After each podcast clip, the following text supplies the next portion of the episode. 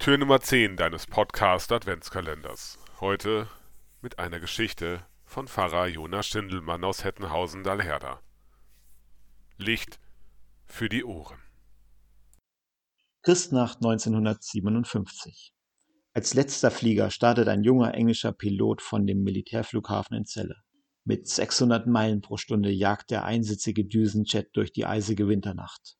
Nach 66 Minuten etwa müsste er den Flughafen in Lake Nease erreichen. Aber über der Nordsee bemerkt der Pilot, dass etwas nicht stimmt.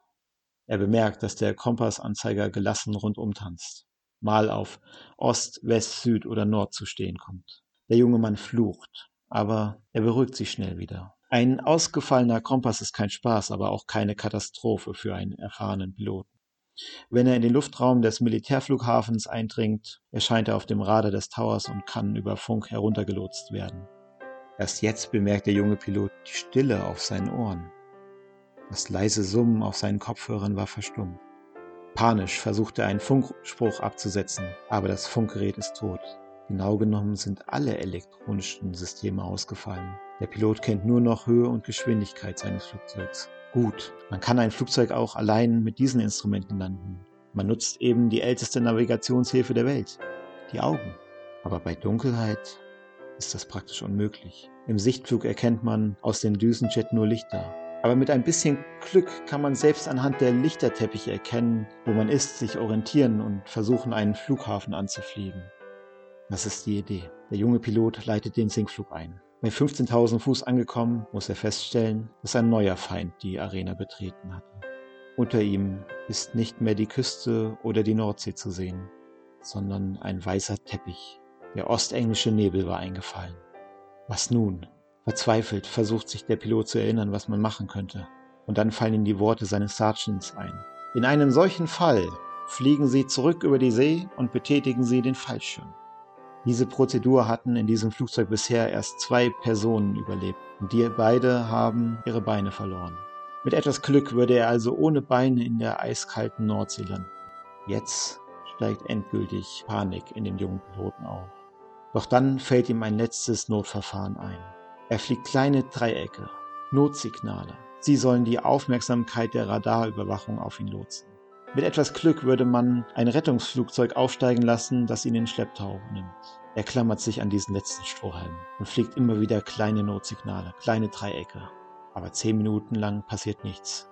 15 Minuten nichts. Und jetzt fängt er an zu beten. Er hat seit Jahren nicht gebetet. Er weiß gar nicht genau, wie das funktioniert, aber er macht es. Denn er weiß, wenn jetzt nichts passiert, ist er verloren. Er betet und betet. Er hat so lange nichts von sich hören lassen. Warum sollte Gott jetzt sein Gebet erhören? Er betet und fliegt kleine Dreiecke. Minute um Minute vergehen. Langsam neigt sich die Tanknadel dem Ende zu. Und plötzlich, im Nebel unter ihm ein Schatten.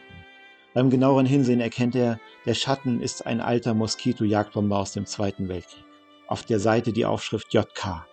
Der Bomber steigt auf und schwenkt neben die linke Flügelspitze des Düsenjets ein. Im Synchronflug donnern sie durch die Nacht, bis sie schließlich um eine Stelle kreisen. Er blickt rüber und der Pilot des Bombers gibt mit seinen Händen das Signal für den Sinkflug.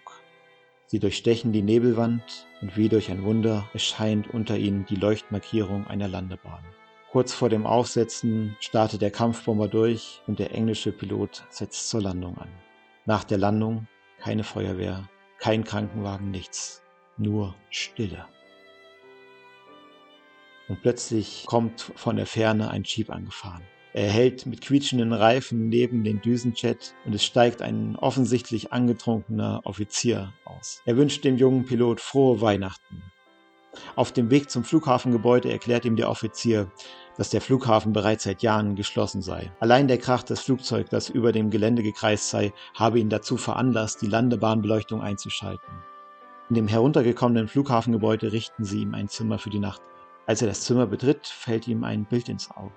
Ein junger Pilot steht vor einem Moskitojagdbomber mit der Aufschrift JK.